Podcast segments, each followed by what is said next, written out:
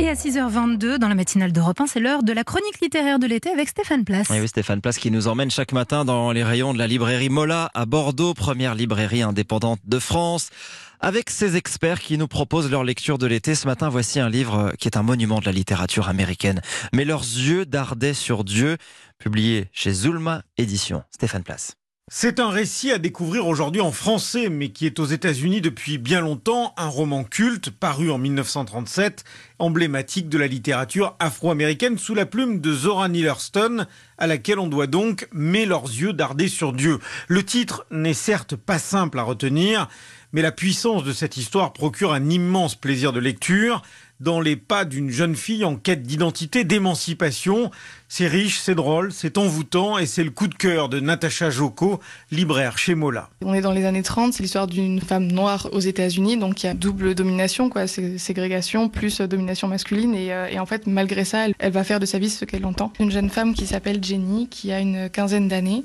Elle, elle est née euh, libre, sa grand-mère était esclave et elle a été élevée par sa grand-mère. À ses 15-16 ans, elle sent son corps qui commence à changer, elle commence à avoir ses premiers émois. Elle a vraiment un appel à la vie euh, de cet âge-là, de l'adolescence. Et en fait, ça va faire très peur à sa grand-mère qui va décider qu'il faut absolument la marier. Elle va accepter ce mariage-là pour pas contrarier sa, sa grand-mère, mais ça va être vraiment l'histoire de son émancipation et de comment elle va décider d'être qui elle est, comme elle l'entend, et ce malgré euh, les conditions de vie de l'époque. C'est super beau et surtout, elle a une écriture qui est très solaire. Même si ce qui est raconté n'est pas forcément le plus évident, cette écriture-là fait que c'est vivant, quoi. C'est beau. Cette version française de Mais leurs yeux darder sur Dieu est parue aux éditions Zulma que dirige Laure Leroy? Une histoire d'amour comme j'en connais peu. La singularité, la magie de ce roman tient vraiment à ce personnage, Jenny, qui, à un moment, s'ouvre à la vie. Et elle a une très très belle métaphore où euh, elle parle du printemps avec les abeilles, avec les fleurs, et elle-même se sent comme ça. Alors ne croyez pas que c'est un roman niais, sentimental, euh, bêtement euh, romantique, pas du tout. C'est d'une poésie absolument merveilleuse,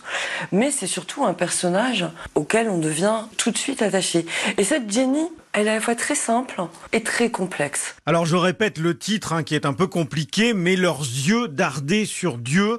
C'est de Zora Neale Hurston que la grande romancière américaine, prix Nobel de littérature, Toni Morrison, qui s'est éteinte il y a deux semaines, considéré comme l'un des plus grands écrivains de notre époque. Merci Stéphane Place. Mais leurs yeux dardaient sur Dieu. Voilà donc ce titre un peu difficile à retenir de ce roman signé Zora Neale Hurston. C'est à retrouver chez Zulma Édition.